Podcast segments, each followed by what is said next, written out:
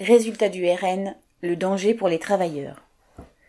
Avec 89 députés élus le 19 juin, contre 8 à l'issue des législatives de 2017, le RN dépasse même son résultat de 1986, quand 35 élus du Front National étaient entrés à l'Assemblée grâce à un scrutin organisé à la proportionnelle. Aux législatives de 2017, le parti de Marine Le Pen avait recueilli au second tour 1 590 869 voix, soit 8,75% des suffrages exprimés. Cinq ans plus tard, au second tour des législatives du 19 juin 2022, il totalise 3 589 465 voix avec 17,30% des suffrages exprimés, soit près de 2 millions de voix supplémentaires.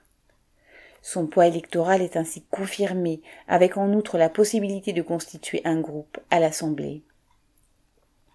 Marine Le Pen peut se vanter d'être en passe d'atteindre son objectif, ouvrir la possibilité pour le RN de devenir dans cinq ans ou même avant un parti de gouvernement, débarrassé de l'odeur de soufre qui l'entourait du temps de son père.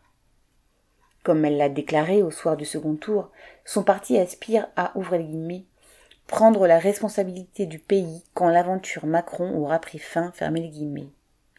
Il se veut une, ouvrez les guillemets, opposition ferme, sans connivence, mais aussi responsable, respectueuse des institutions et toujours constructive, fermez les. Autrement dit, volontaire pour gérer au mieux les affaires de la bourgeoisie. Une partie de l'électorat de droite, en particulier venu du parti Les Républicains, a fait le choix à nouveau, comme lors de la présidentielle, de voter RN. Mais cette élection confirme aussi la progression du vote RN dans les couches populaires.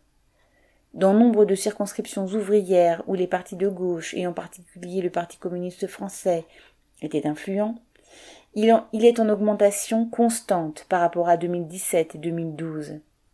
Ainsi, dans ce qui était un bastion ouvrier, la vingtième circonscription du Nord, que le candidat du PCF, Roussel, vient de remporter sous l'étiquette NUPES, les scores de l'extrême droite n'ont cessé de grossir, passant de 10 538 voix au second tour de 2017 à 13 725 voix à celui de 2022, alors même que le nombre d'électeurs de Roussel a baissé dans la sixième circonscription de l'Oise, circonscription ouvrière comptant des municipalités à majorité PCF, c'était un candidat de celui-ci qui avait été élu en 2012.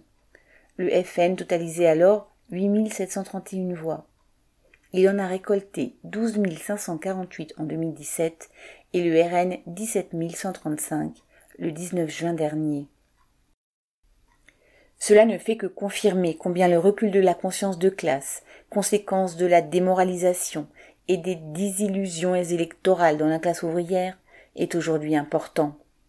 Certains ont choisi d'exprimer de la pire manière leur opposition à Macron, avec l'illusion que le RN se préoccuperait vraiment du peuple et de ses difficultés. Mais en même temps, cela renforce ceux qui adhèrent aux idées réactionnaires que véhicule le RN, des idées racistes, xénophobes au fond anti-ouvrières.